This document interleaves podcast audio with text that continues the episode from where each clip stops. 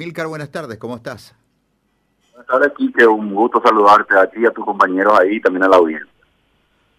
Amílcar, qué complicado este escenario en el que eh, un gobierno al que le falta plata para muchísimas cosas, pero esencialmente le falta un bolsillo más importante para el, el, COVID y lo que requiera su estrategia, eh, yugula a sectores de la producción, con lo cual se castiga a sí mismo en materia impositiva y genera demandas sociales como la de este sector de los gastronómicos. El sector de los gastronómicos está fracturado y uno de ellos fue a, o sea, le está planteando a Hacienda, ya que ustedes nos obligan a cerrar, háganse ustedes cargo de nuestras cuentas a fin de mes, les pasamos agua, luz, teléfono, empleados, paguen ustedes. Así que complicada la ecuación económica, complicada y tensa, Amilcar. Es así, que vos sabés que un criterio que se maneja en los países del primer mundo es que siempre que el gobierno vaya a exponer eh, restricciones eh, a la libertad y a la operación de negocios, tiene que haber una compensación económica a cambio, ¿no?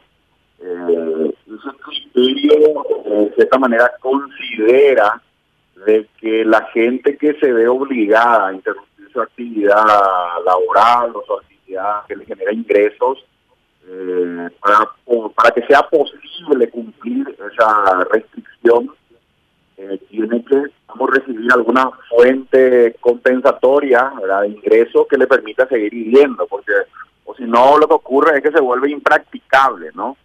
Como yo te diga, bueno, anda ahora encerrate a tu casa y ya no vas a poder trabajar, no vas a tener ingresos eh, y no te doy nada a cambio, ¿verdad? En nuestros países es un poco difícil, ¿verdad? Eso yo nada más traigo sobre la mesa, traigo a colación ese criterio que se utiliza, ¿verdad? las restricciones nunca son gratuitas, siempre hay, como dije, una contraprestación, pero en nuestros países con, con unos eh, fiscos muy debilitados, yo creo que la clave eh, no pasa tanto por el cierre sectores, sino más bien por eh, controles, el establecimiento de protocolos que sean estrictos y por controles también después, ¿verdad?, eh, de que esos protocolos establecidos para los diferentes sectores se cumplan. Yo creo que la, lo que lo que lo que para la realidad de nuestros países, eh, digamos, aplica mejor es disciplina, disciplina en el cumplimiento eh, de, estos protocolos, pero no un cierre un, cierre total, ¿verdad? Porque, como te digo, no, no tenemos la posibilidad, la capacidad de eh, otorgar esas medidas eh, compensatorias como sí ocurre en los países del primer mundo. Luis. Sí, ¿qué tal, Amilcar? ¿Cómo estás? Bien, Luis, un gusto saludarte. Igualmente. es cierto, ¿verdad? Porque alguien tiene que pagar el costo de, de lo que se va a implementar con las medidas anunciadas del Ministerio de Hacienda, la reducción del IVA del 50%, el, las tarifas de los servicios básicos, también una reducción. O sea, eh, de algún lugar se va a tener que sacar la plata para cubrir estas, estas, estas medidas anunciadas a Milcar. ¿De dónde crees que se puede sacar la, el dinero? Mira, yo, yo creo que los momentos son importantes. Eh, en un primer momento, en aquel, aquel cierre que hubo en marzo del año pasado, eh, bueno, empezaba la pandemia eh, y creo que todavía en ese momento servía, ¿verdad? La, ayuda financiera, había en cierta manera un margen para endeudarse. Pero ahora es diferente, ahora ya la, la población, las pymes, la, la gente, en fin, están ya muy endeudados, muchos ya recibieron su, su crédito eh, Fogapi, por ejemplo, u otros, y, ya no hay mucho margen. Entonces ya, ya llega un punto en que el stock de, aumentar el stock de deuda eh, ya, ya no puede, digamos, eso sustituir al flujo. el flujo de lo que sostiene a los negocios y hasta cierto punto uno puede, digamos, sobrevivir con un oxígeno un tanto artificial, la deuda. Pero ya una vez que esa deuda ha llegado a un nivel alto, eh, se vuelve ya también ¿cómo te diría? Eh, imposible, ¿verdad?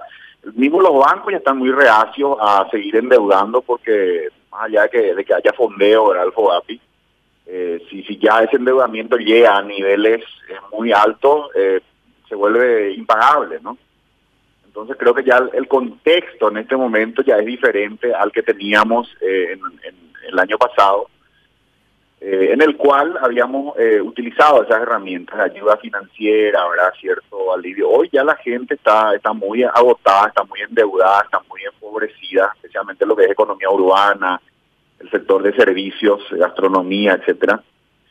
Y creo que ya nada puede sustituir ahora al, al poder trabajar.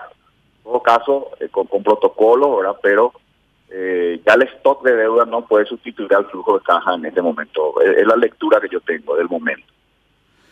Amilcar, este programa podría llamarse, o esta parte del programa podría llamarse Asuncenos mirándose el ombligo, porque de alguna manera la gran presión esa ecuación difícil de resolver está en la urbe, mientras el, campo, con su sabiduría de dedicarse a lo esencial, a producir alimentos, al campo, por lo menos a, un, a una parte de, del campo, no le va nada mal.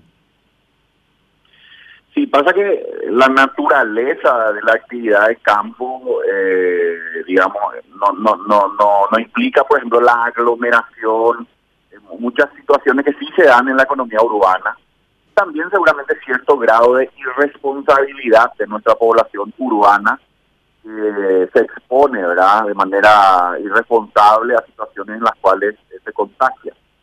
Eh, sí, indudablemente, el, campo está ahora en su mejor momento y ya estamos nuevamente viviendo un mini boom de los commodities, similar al que tuvimos más o menos hasta el año 2013, 2014 la soja ya eh, el día de hoy ha llegado a 580 dólares la tonelada, está por ya acercándose a ese, a ese número de 600 que fue la característica de ese boom de commodity que se, que se dio entre 2004 y 2014, esos 10 años.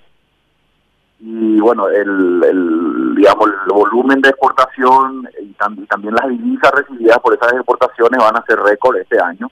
Igual ocurre con la ganadería, también el, precio de la carne está en un máximo histórico de los últimos cinco años, los volúmenes también están en niveles récord. Realmente el campo está en su mejor momento en este momento y digo que qué bueno que eso sea así, ¿verdad? Porque viene un poco a compensar eh, la caída muy grande del resto de sectores, ¿verdad? El comercio de frontera, que es el segundo sector económico, está muy golpeado y bueno, el resto de la economía urbana en general de las ciudades que también está reducido a un mínimo. La gente eh, está, está eh, golpeada, endeudada, con sus ingresos disminuidos. Hay que recordar que en Paraguay eh, tres de cada cuatro trabajadores son, digamos, independientes, son cuentapropistas, trabajan por su cuenta, no, no tienen, digamos, un empleo fijo.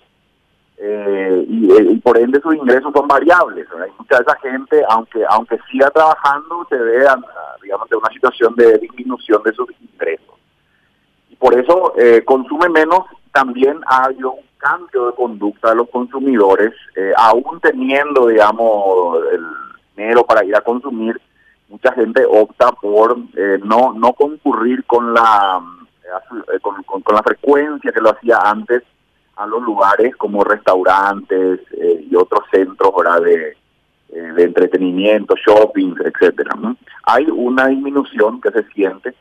Todo eso ralentiza la economía urbana, afecta a la economía urbana y, es, un poco la pintura del momento, la fotografía del momento. Esto va a pasar, ya la luz está al final del túnel. En este primer semestre hemos visto un acaparamiento de los países del primer mundo de las vacunas. Era es hasta casi lógico ¿no? que eso haya ocurrido, que estos países que producen la vacuna o que eh, tienen mucho dinero para comprarla eh, se hayan puesto adelante en la fila para eh, estos 10 países más ricos del mundo, eh, para con algunas excepciones como Israel, ¿verdad? que fue muy bueno negociando, ahora vemos que pagó unos precios muy altos por las vacunas, pero las consiguió.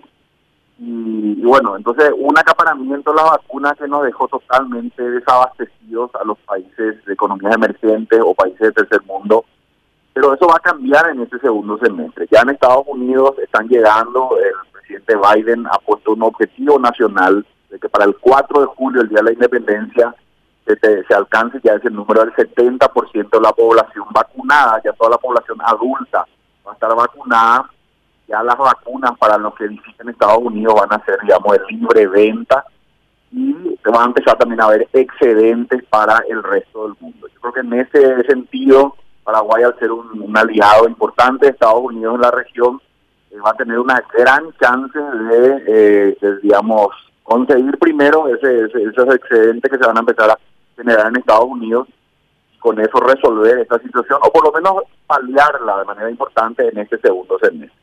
Pero hasta que eso ocurra, yo creo que lo que nos queda es mucha disciplina, mucha comprensión mutua también entre los sectores, el gobierno, para ir, digamos, navegando estas aguas turbulentas hasta llegar a la otra orilla. Luis. Bueno, e, en concreto, entonces, Amílcar, eh, las medidas anunciadas hoy para el sector, eh, ¿poco va a servir? ¿O no va a servir nada? Ya, por un lado, el Ministerio de Hacienda habla, ¿verdad?, que va, a buscar, ¿verdad?, financiamiento para eh, el BOGAPI, y bueno, creo que también ya el anuncio de la medida hubiera venido ya con algo resuelto, ¿verdad? No, con la promesa de ir a buscar fondos. Pero aunque aunque consigan, yo creo que ya eh, por esa vía no no no no no no va a ser muy, ¿cómo diría?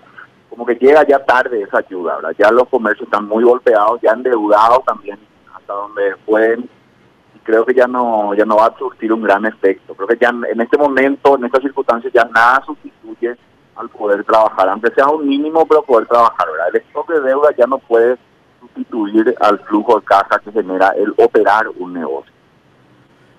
Amílcar, muchísimas gracias. Un gusto, Quique, un abrazo para ustedes.